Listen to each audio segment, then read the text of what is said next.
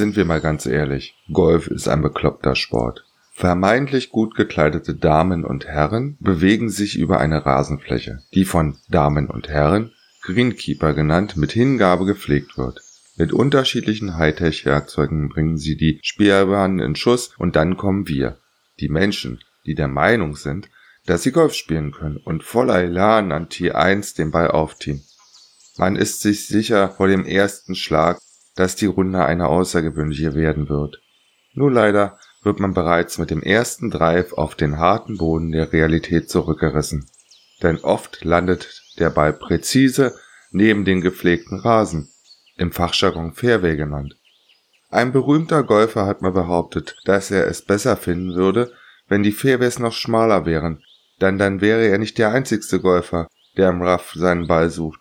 Oh ja, wie wahr ist diese Aussage. Und wenn das schon ein Profigolfer sagt, dann muss es ja stimmen. Man könnte als Amateurgolfer auch sagen, warum ist das Fairway nicht viel breiter? Denn dann habe auch ich eine Chance, die gepflegte Grünfläche zu treffen. Wie gesagt, Golf ist ein bekloppter Sport. Wer hat sich auch diese Sache so ausgedacht? Denn wenn ich auf einen Fußballplatz gehe und spiele, dann ist dort der Rasen auf dem kompletten Platz von Greenkeeper gepflegt. Wäre ja noch schön, wenn Manuel Neuer seinen Drive, äh, ich meine seinen Abschlag, an die Seitenlinie schlägt und der links außen den Ball durch den hohen Rasen in Richtung gegnerisches Tor transportieren muss. Ich stelle mir gerade vor, wie Mario Gomez im tiefen Rough mit dem Ball am Fuß fast gar nichts sieht und ständig über seine Beine stolpert. Aber wer kann mir erklären, warum das im Golfsport nicht genauso ist?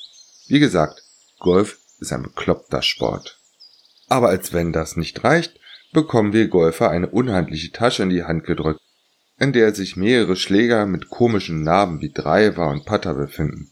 Entschuldigung, aber ich muss hier nochmal den Vergleich mit dem Lieblingssport der Deutschen, dem Fußball, ins Feld führen. Der Stürmer, der den Ball in Richtung Strafraumgrenze des Gegners treibt, wechselt ja auch nicht sein Schuhwerk, je nachdem, wie der Ball ins Tor, wie er den Ball ins Tor schießen möchte. Wobei, die Vorstellung wäre schon sehr lustig, wenn Herr Reuss an der Strafraumgrenze die Bremse zieht, zur Bank rüberwinkt und ein Betreuer über den Platz gerannt kommt, bewaffnet mit einer Tasche mit verschiedenen Schuhen. Den einen für den Heber, den anderen für den Flaschschuss und den dritten für die Flanke zum Mitspieler.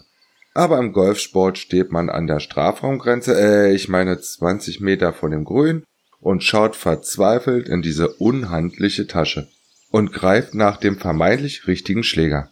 Mit gesundem Selbstbewusstsein geht man dann an den Ball und dann, hm, Genau.